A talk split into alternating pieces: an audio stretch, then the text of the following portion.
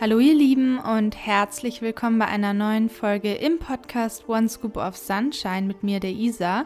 Und ich nehme jetzt ganz spontan hier einfach eine Folge auf und wollte so ein bisschen über die Parallelen zwischen einem Bindungs- oder Entwicklungstrauma und einer Essstörung sprechen, weil ich mir da jetzt momentan einfach unfassbar viele Gedanken darüber mache und wie ihr vielleicht auch aus meinen Stories so mitbekommen habt, bin ich da noch im Prozess drin. Also ich kann euch jetzt im Rahmen von dieser Folge keine Musterlösung anbieten, weil ich noch im Prozess drin bin. Aber es hatten sich eben ganz viele äh, via meinen DMs gewünscht, dass ich es einfach mal so ein bisschen erzähle. Oder was heißt ganz viele? Einige hatten sich das einfach gewünscht, dass ich halt auch im Prozess so ein bisschen davon erzähle, anstatt immer erst darauf zu warten, dass ich dann eine Lösung habe und euch das dann zu präsentieren, dass ihr es auch ausprobieren könnt. Deswegen, ja, wollte ich euch jetzt einfach von meinen aktuellen Gedanken dazu berichten und vielleicht könnt ihr davon auch für euch etwas mitnehmen. Es ist ja so, dass man während einer Essstörung diese ganzen Regeln immer hat im Verstand. Also man sagt dann zum Beispiel so, ja, wenn ich so und so viel Sport gemacht habe oder die und die Regel erfüllt habe, dann erst darf ich das und das essen zum Beispiel. Also man ist die ganze Zeit rational im Kopf und also sowas zumindest bei mir und hat dann halt diese Regeln, die es zu befolgen gilt. Und mir ist halt die Parallele dazu aufgefallen hinsichtlich dem Bindungs- und Entwicklungstrauma. Also was es nochmal ist, ist halt, dass man in der Kindheit zu wenig Bindung erfährt. Es kann durch ganz verschiedene Faktoren zustande kommen, zum Beispiel, dass die Eltern körperlich nicht wirklich anwesend sind oder ein Elternteil oder aber auch, dass sie emotional einfach nicht richtig verfügbar sind und man dann nicht diesen Zugang zu ihnen hat oder selbst halt vielleicht auch ein Bindungs- und Entwicklungstrauma haben und nicht wissen, wie sie dann zum Beispiel Stress regulieren können oder Ängste und Trauma regulieren können. Denn wir schauen uns ja von unseren Bezugspersonen ab, wie wir uns selbst regulieren können. Also auch zukünftig, wenn wir Stress erfahren, dass wir dann ja damit klarkommen und nicht so schnell überreizt sind. Und bei mir ist es dann so, dass ich durch dieses Bindungstrauma, also dadurch, dass ich zu wenig Bindung erfahren habe, da meine Mutter eben alleinerziehend war und unfassbar viel arbeiten musste und ich sehr, sehr viel alleine war, da ich auch keine Geschwister und eben keinen Papa, wie gesagt, habe, ja, dass ich dann irgendwie immer so gelernt habe oder nicht richtig verstanden habe, wie ich denn mit so intensiven Gefühlen wie Wut oder Angst oder Trauer umgehen kann und dann die Schlussfolgerung für mich gezogen habe, dass ich in Bindungen keine sichere Regulation erfahre und keine konstante, stabile Regulation und deshalb in Isolation gehe. Also ich isoliere mich dann, ziehe mich total in mich zurück, anstatt in Bindung zu gehen und das kann dann zu sehr selbstzerstörerischen Gedanken führen, da ich dann die Wut oder die Angst oder was weiß ich wie so internalisiere. Also ich ja, denke dann, dass ich dadurch irgendwie Erleichterung erfahre, weil es halt in der Vergangenheit öfter so war, aber das ist natürlich ein sehr negatives Muster, das ich mir da etabliert habe und das funktioniert halt langfristig auch nicht und man geht halt wirklich gegen sich selbst.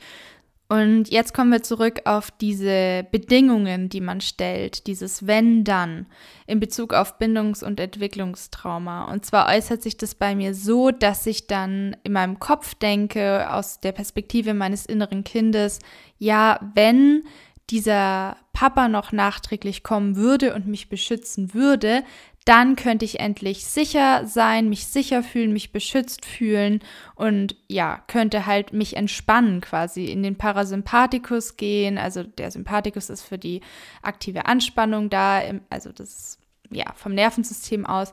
Und der Parasympathikus bedeutet Entspannung, Loslassen. Und ich unterteile das für mich auch so ein bisschen in dieses, maskuline Tun, produktiv sein, rational denken, logisch denken, aktiv sein und in dieses Sein können und in der weiblichen Seite sein dürfen, fühlen dürfen, einfach so sein können, wie man halt ist. Ja, weiß ich nicht, wie ein Kind, das halt einfach spielen darf, einfach sein darf, einfach intuitiv das tun darf, was es, was ihm gerade gut tut und auf die eigene Intuition hören darf. Deswegen finde ich, ist auch intuitives Essen so ein Paradebeispiel dafür oder so eine Parallele dafür, dass man auf die eigene Intuition eben hört und lernt darauf wieder zu hören und nach den eigenen Gefühlen geht, Selbstfürsorge betreibt. Und das ist eben das, wo bei mir dieses Gleichgewicht fehlt. Also ich bin irgendwie da hängen geblieben, auch in diesen Wenn-Dann setzen. Also wenn dieser Papa da gewesen wäre, dann würde es mir jetzt gut gehen. Wenn ich diese finanzielle Absicherung hätte, dann könnte ich sein. Wenn ich jetzt die und die Prüfung und den Abschluss habe, erst dann kann ich mich vielleicht mal entspannen. Also dieses Mangeldenken, in dem ich stecke, ist unfassbar negativ oder wirkt sich negativ aus, da ich immer darauf warte, erst einen gewissen Punkt erreicht zu haben in meinem Leben, dass dann die Folge daraus ist, dass ich mich dann endlich entspannen darf, dass ich dann endlich sein und fühlen darf und in dieser weiblichen Seite, sage ich mal, sein darf, im Seinskern sein darf. Doch was dann passiert, ist, dass es eigentlich nie aufhört. Also es gibt immer ein neues Ziel, das erreicht werden muss. Es gibt immer wieder eine Bedingung, die erfüllt werden muss, dass man dann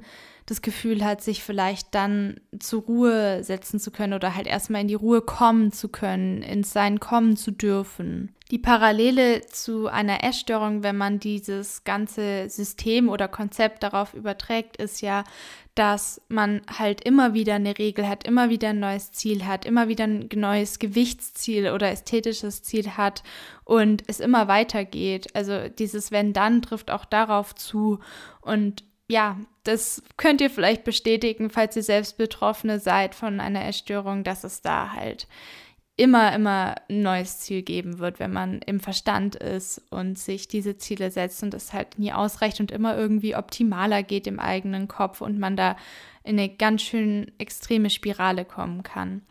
Und dann auch, was noch das angeht mit dem intuitiven Essen. Also es geht ja dann darum, zum Beispiel zu sagen, dass man halt zum Beispiel drei oder fünf Hauptmahlzeiten hat und dann aber auch drumrum sich essen lässt, so viel man möchte, gerade auch während dem Extremhunger, ist meiner Meinung nach das Intuitivste, was man machen kann, auf jeden Gedanken an Essen oder das mentale Verlangen nach Essen oder das körperliche Verlangen nach Essen, also körperlichen Hunger zu hören, dem nachzugehen und dann auch sich nicht ja zusammenzureißen die ganze Zeit, was auch die Art der Nahrungsmittel angeht und da halt für sich auch eine Balance zu finden oder sich oder das auszuleben. Genau, also das ist halt was, wo ich halt damals auch am Kämpfen war, was da meine Balance ist und da eine Lösung zu finden, dass ich dann zum Beispiel schon meine ganzen Nährstoffe auch erfüllt bekommen, so einigermaßen. Also ich habe das jetzt nicht gezählt oder da penibel drauf geachtet, aber es war mir einfach wichtig, dass ich so ein bisschen auf die Makros und auch teilweise Mikros achte, weil ich halt das Gefühl hatte, ich habe einen unfassbaren Mangel und wollte da halt unbedingt ja drauf achten und habe dann so ein paar Nahrungsmittel mit eingebaut, die mir schmecken, also die ich wirklich, ich war zum Beispiel absolut obsessed äh, was Datteln anging. Also Datteln sind aber auch unfassbar nährstoffreiche Nahrungsmittel. Also das habe ich gar nicht gewusst, aber fand ich zum Beispiel voll wichtig oder auch Haferflocken und so weiter. Aber ich habe dann auch mir zum Beispiel meine Schokolade und das alles erlaubt, weil ich da halt auch unfassbar Bock drauf hatte oder die Kekse, weil ich einfach endlich satt sein wollte, weil ich endlich auch mental satt sein wollte, was diese Nahrungsmittel angeht. Und wenn das bedeutet hat, dass ich tagelang gefühlt nur Kekse und noch natürlich ein paar andere Nahrungsmittel halt gegessen habe. Aber ich sage jetzt mal, die Hauptmahlzeiten habe ich gegessen und dann halt aber drumrum die ganze Zeit Haferkekse oder was auch immer, was es war, was ständig in meinem Kopf rumgeschwirrt ist. Dann war es wirklich so, dass ich dann nach ein paar Tagen oder Wochen mich daran satt gegessen habe und gefühlt keine Haferkekse mehr sehen konnte. Und das war so eine Erleichterung. Und dann kam meistens schon die nächste Sache, dann habe ich es da wieder so gemacht und irgendwann habe ich einfach mir gezeigt oder meinem Verstand und auch meinem Körper gezeigt, du bekommst es, was du möchtest. Du bekommst das, worauf du Lust hast. Und es hat wirklich gut getan und mir geholfen, mir zu zeigen, dass es erlaubt ist, dass ich mir das erlaube, um diese Regeln zu durchbrechen. Und das ist eben jetzt das, wo ich auf das Bindungstrauma und mein jetziges, meinen jetzigen Punkt übertragen möchte. Denn das, was halt emotional bei mir auch hinter der Erstörung immer gestanden hat, ist dieses Thema des Bindungstraumas, dass ich da so in der Existenzangst drin war und immer im Fight or Flight or Freeze Modus, im Internat vor allem, dass ich halt dachte, ich muss jetzt wirklich für mein Überleben kämpfen, ich muss in diesem rationalen männlichen Anteil von mir sein und ich darf nicht im Fühlen sein. Das geht nicht, da überlebe ich nicht. Und es hat mir auch lange so gedient, dass ich nur im Verstand war und mich so über Wasser gehalten habe. Aber jetzt bin ich ja in einer ganz anderen Lebenssituation. Ich bin jetzt in einer viel sichereren Lebenssituation. Ich wohne mit meinem Freund in einer Wohnung. Ich habe mir ein sicheres Umfeld geschaffen. Ich habe ganz neue Freunde, die mir gut tun, die ehrlich sind. Ich habe mir einfach einen ganz anderen Lebensumstand nach meiner Neuseeland-Reise erschaffen. Trotzdem hänge ich immer noch in diesem vergangenen Denken drin, dass ich irgendwie Existenzangst haben muss und im Verstand bleiben muss und nicht sein und fühlen darf. Und switche unfassbar schnell in den Fight, Flight, Freeze-Modus, wenn nur so ein kleiner Reiz von außen kommt. Und dann habe ich eben wieder diese Überreizung und das Gefühl, mein ganzer Körper brennt. Und das ist halt das, wo ich mich davon überzeugen möchte, dass ich im Sein sein darf. Das ist wie, wenn man dann versucht, ins intuitive Essen zu kommen, nachdem zum Beispiel der Extremhunger vorbei ist und man merkt, okay, ich bin irgendwie echt satter und ich habe mich an dem Nahrungsmittel satt gegessen und an dem Nahrungsmittel satt gegessen, dass ich dann halt das Gefühl hatte, hm, okay, ich kann jetzt zum Beispiel mir eine neue Struktur erschaffen, dass ich sage, ich oder mein Körper braucht drei Hauptmahlzeiten. Und ich habe auch immer dann wieder körperlichen Hunger gehabt, tatsächlich auch. Nach ein paar Jahren ohne körperlichen Hunger kam er wieder. Also, was auch hormonell bedingt ist, haben wir ja in der letzten Folge so ein bisschen gehört oder besprochen dass ich dann auch wirklich immer zur selben Uhrzeit auch Hunger hatte, also körperlichen Hunger, Magenknurren, ein Loch im Bauch, diese typischen Hungersymptome, dann gegessen habe und dann aber auch zwischendrin Bock hatte immer noch, weil es waren so die Ausläufer des Extremhungers auf bestimmte Nahrungsmittel und die mir bedingungslos dann gegeben habe. Also dass zwar quasi zwischen diesen strukturellen Hauptmahlzeiten dann für mich es einfach total wichtig war, dass dort alles sein durfte, dass generell einfach alles sein durfte. Und das ist, finde ich, wieder diese Parallele zu diesem intuitiven Gleichgewicht zwischen dem Tun und dem männlichen Anteil produktiv sein, eine Struktur haben und diesem weiblichen sein dürfen, fühlen dürfen, einfach mal sich entspannen dürfen, Parasympathikus, dass auch hier dieses Gleichgewicht wieder wichtig ist und intuitiv ist, je nachdem, was man gerade braucht. Weil, wie gesagt, es geht mir nicht darum, immer nur in diesem entspannten Seinskern inneren Kind-Ich zu sein und zu fühlen und zu sein, sondern dieses Gleichgewicht zwischen beiden Teilen zu haben, zwischen dem erwachsenen, produktiven Ich, das dann auch Verantwortung übernimmt, und dem kindlichen Ich, das aber auch da sein darf und sich ausdrücken darf und fühlen darf und spielen darf und sein darf und Spaß haben darf und sich sicher fühlen darf. Ich habe halt immer dieses Gefühl, dass da wie so eine Schutzhülle um mich rum ist, die aber von Anfang an recht dünn war, dadurch, dass da dieses Bindungstrauma vorherrscht und dass diese eher dünnere Hülle dann mit 16, als ich alleine in das Internat gezogen bin und alles so unsicher war und ich dann auch eine komplette Lebensveränderung durchgemacht habe in jeglichen Bereichen, ja, dass sich da so ein Riss in dieser Hülle gebildet hat, dass sie quasi eingerissen ist und da eine Lücke entstanden ist. Und bisher habe ich immer versucht, diese Lücke durch ganz viele Faktoren, die aus dem Mangeldenken entstanden sind, wie wenn ich das habe, dann fühle ich mich erfüllt, dann kann ich diese Lücke schließen, dann darf ich mich sicher fühlen. Ja, halt erfüllen zu können, dass ich durch diese Faktoren habe, also versucht habe, da eine Erleichterung oder eine Erlösung zu finden. Und dann habe ich eben natürlich gemerkt, dass es immer wieder was Neues gibt und dass ich diese Lücke nie füllen kann. Und jetzt bin ich eben die letzten Tage so drauf gekommen, vielleicht geht es gar nicht darum, diese Lücke mit irgendwas von außen zu füllen, sondern vielleicht geht es darum, dass man den inneren Seinskern oder sich dem inneren Seinskern öffnet, dorthin findet und dann von da aus die Lücke zufließen lässt. Oder wisst ihr, wie ich meine? Also, dass sie dann quasi heilen darf vom Seinskern aus, dass der Seinskern die Quelle wird, anstatt zu versuchen, mit dem Verstand eine Lösung zu finden, wie man diese Lücke füllen kann oder diesen Riss heilen kann, sondern dass im Seinskern da diese Lösung ist, weil wenn man überlegt, dass im Seinskern so alles ist an Mitgefühl, an Liebe, an, an Fühlen, was man so ist, dann ist da doch auch dieses Gefühl, das man vermisst, oder? Dann ist doch da eigentlich dieses reine Sein, das natürliche Ich, was helfen würde, um aus dem Verstand rauszukommen, ins Fühlen kommen zu dürfen und sich von innen heraus sicher zu fühlen und sich selber die eigene Stabilität zu geben.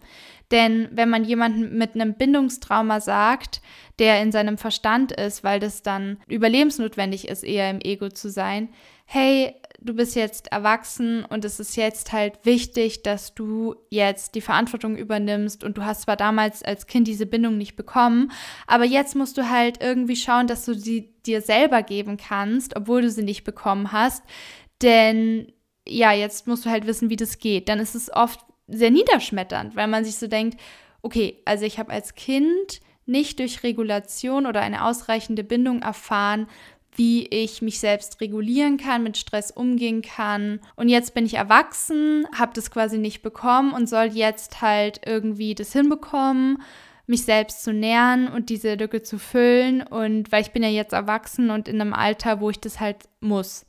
Was resultiert daraus? Noch mehr Fight-Flight-Freeze-Modus, noch mehr Stress, noch mehr in den Verstand gehen weil man denkt, oh Gott, ich muss das jetzt schaffen. Ich habe es zwar nicht gelernt bekommen, ich weiß nicht, wie es genau geht, aber ich muss das jetzt irgendwie hinbekommen, weil ich bin ja jetzt erwachsen. Und deswegen wollte ich jetzt jedem oder jeder, der oder die sich jetzt angesprochen fühlt, noch kurz sagen, dass ich das absolut nachvollziehen kann und man wirklich nicht von heute auf morgen wissen muss, wie man sich selbst regulieren und nachträglich irgendwie nähern kann in der Hinsicht oder für sich selbst sorgen kann oder ja, dass es auch nichts ist, was man sich von heute auf morgen durch den Verstand irgendwie erdenken kann, wie das zu gehen hat und wie das zu sein hat. Und ich habe mir auch immer versucht, das von anderen halt abzuschauen, aber dadurch, dass ich immer nur im Verstand geblieben bin und in diesem Tun-Teil, in diesem männlichen Tun-Anteil, war da immer diese Grundüberforderung da, diese Grundüberreizung, weil ich immer versucht habe, etwas zu erfüllen, was ich dachte, was richtig ist. Also diese neuen Regeln, wie es denn zu sein hat und wie es richtig ist, zu erfüllen und dem nachzueifern. Aber im Endeffekt hat es nur noch mehr Erschöpfung irgendwie ausgelöst auch. Also es war dann immer zu viel. Es war immer dieses Gefühl davon, ich kann einfach nicht mehr, ich kann nicht mehr. Da ist keine emotionale Ressource mehr, da ist keine Energieressource mehr in mir drin. Ich bin einfach erschöpft. Ich bin einfach so müde. Ich will einfach endlich sein dürfen und das nachträglich noch erfahren dürfen. Und das ist eben der Punkt, wo ich jetzt dran bin, zu verstehen, dass ich halt dann aber mental, dadurch, dass ich mir sage, ich möchte das nachträglich noch erfahren dürfen, in der Vergangenheit hänge, in dem Sinne, dass ich wieder eine Bedingung habe von, wenn das so gewesen wäre, wenn das jetzt noch nachträglich kommen würde, erst dann darf ich mich ausruhen und erholen. Also wenn jetzt zum Beispiel nachträglich eine finanzielle Sicherheit kommen würde, erst dann dürfte ich mich ausruhen, mich erholen, mich entspannen sein und fühlen. Erst dann wäre das überhaupt möglich. Also da sind dann wieder die Bedingungen da. Und das ist halt dann dieses wieder nicht im Jetzt sein, wieder nicht sein, wieder nicht fühlen, weil ich in der Vergangenheit hänge und denke, ich brauche diesen äußeren Faktor wie ein Papa, Geld, ein großer Bruder, eine männliche, beschützende Figur, von der ich mich abhängig mache. Und erst wenn ich die habe, dann kann ich, dann darf ich, dann, dann ist es okay. Was ist? Ich dachte mir mit 16 immer, sobald ich einen Freund habe, einen ein Retter quasi, wie es mir in Disney-Filmen immer gezeigt wurde, dann wird alles gut, dann darf ich mich ausruhen, darf ich sein und fühlen und in meine Weiblichkeit kommen. Dann hatte ich einen Freund und war immer noch im Fight or Flight und war immer noch in der Existenzangst. Warum? Weil ich dem nicht vertrauen konnte und mich einfach nicht darauf verlassen kann, dass diese äußeren Faktoren mir auch diese Sicherheit überhaupt geben. Also warte, warum warte ich weiter auf irgendwelche äußeren Faktoren, wenn ich, wenn sie da sind, eh davon überzeugt bin, dass sie mir diese Sicherheit, die ich brauche, nicht geben können, weil ich sie im Inneren nicht fühle, weil ich wieder nur in meinem Verstand bin, weil ich nicht in den Seinskern reingehe. Und dann ist natürlich jetzt die Frage, wie mache ich das? Wie gehe ich langfristig in meinen Seinskern rein? Wie lasse ich ihn zur Quelle meines Lebens werden, anstatt immer nur den Regeln in meinem Verstand zu folgen? Wie schaffe ich es, dass ich mir innerlich durch dieses Sein, durch das Fühlen lassen die Sicherheit gewähren kann? Und wo ist die Balance zwischen dem Verstand, der macht und tut und produktiv ist, zwischen dem männlichen Anteil und dem weiblichen, der sein und fühlen und einfach nur Kind sein möchte? Wo ist die Balance? Weil mein inneres Kind werde ich ganz sicher nicht verneinen oder loslassen. Ich werde ganz sicher nicht mich dazu zwingen, jetzt nur noch die Erwachsene sein zu müssen, die Verantwortung übernimmt, sondern ich werde beides sein und ich werde beides verkörpern und ich werde beides ausdrücken. Mein Erwachsenen-Ich und mein inneres Kind. Und ich werde da eine Balance finden und ich bin da gerade auf dem Weg dorthin. Ich werde eine Balance finden zwischen Sein und Tun. Ich werde in dem Tun vielleicht auch das Gefühl des Seins finden, weil ich im Tun ja auch präsent sein kann. Das habe ich ab und zu gemerkt, wenn ich zum Beispiel bei der Arbeit war und einfach nur noch so im Tun drin war und eins nach dem anderen gemacht habe, dann war es irgendwie fast wie so ein meditativer Zustand, der sich entwickelt hat, wo ich ganz im Jetzt war und irgendwie auch ziemlich bewusst wahrgenommen habe, was um mich passiert und was ich da gerade tue. Und es war echt schön. Da war kein Stress mehr und es lief alles so automatisch irgendwie ab. Ich habe alles so nebenbei automatisch, aber irgendwie auch bewusst erledigt. Und das war das angenehmste Tun, muss ich sagen. Die angenehmste Form des Tuns weil ich mir nicht so einen Kopf gemacht habe, zuvor, bevor ich überhaupt was getan habe, was ich noch eigentlich alles tun muss und dann quasi schon im Tun drin war, sondern ich habe es einfach getan, wenn es nötig war, es zu tun, war derweil präsent, dann war es vorbei und dann habe ich wieder was anderes getan oder war im Sein und habe mich entspannt. Und das ist das, was sich gut anfühlt und wo ich, was ich halt möchte, dass es sich einpendelt. Es geht also um das Gleichgewicht und ihr merkt schon, es hat sehr viel mit Fühlen zu tun, wenn man ins Sein und Fühlen reinkommen möchte. Das heißt, ich kann es wirklich nicht mit dem Verstand erklären, wie man Schritt für Schritt dahin kommen kann. Das ist eben der Punkt. Es lässt sich nicht mit dem Verstand erklären. Ich kann versuchen, dafür Worte zu finden, aber im Endeffekt geht es beim Sein wirklich um das Sein und nicht ums Denken und Handeln.